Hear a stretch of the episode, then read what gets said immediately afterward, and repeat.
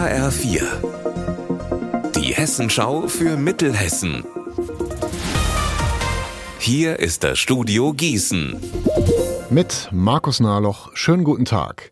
In den letzten Jahren hat die Zahl der Organspender in Deutschland deutlich abgenommen. Gleichzeitig sind immer mehr Menschen auf eine Organspende angewiesen. Wie man mit diesem Trend umgeht, das ist heute Thema bei der Transplantationskonferenz an der Uniklinik Gießen. In diesen Minuten werden dort die neuesten Zahlen vorgestellt. HF4-Reporter Mark Klug, geht's denn in diesem Jahr endlich aufwärts mit den Organspenden? Nein, das wohl eher nicht. Aber zumindest hoffen die Ärzte am UKGM, dass es nicht noch schlechter wird als letztes Jahr. 2022 war die Anzahl der Organspenden katastrophal niedrig. Das hat mir Professor Rolf Weimer vom Transplantationszentrum gesagt. Demnach gab es nur 20 Nierentransplantationen, noch weniger als im von Corona eingeschränkten Jahr 2021. Wirklich nicht viel, also vor allem dann, wenn man sich die Warteliste ansieht. Alleine am Uniklinikum Gießen-Marburg warten 140 Menschen auf eine neue Niere. Professor Weimer hofft, dass der Bund jetzt mehr unternimmt, etwa mit der Einführung einer Widerspruchslösung. Das heißt, dass dann jeder, der nicht aktiv zu Lebzeiten widerspricht, nach dem Tod seine Organe spenden könnte.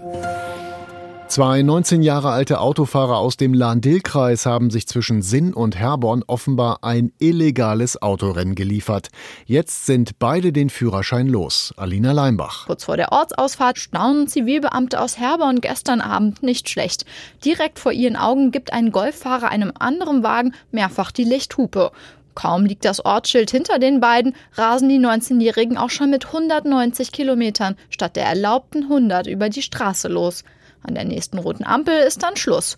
Die Polizei stoppt die Rase und die Führerscheine sind wohl auch erstmal länger weg. Die beiden waren noch in der Probezeit. Vorbereitet war das Ganze wohl auch. Der eine Fahrer war ohne vorderes Nummernschild unterwegs.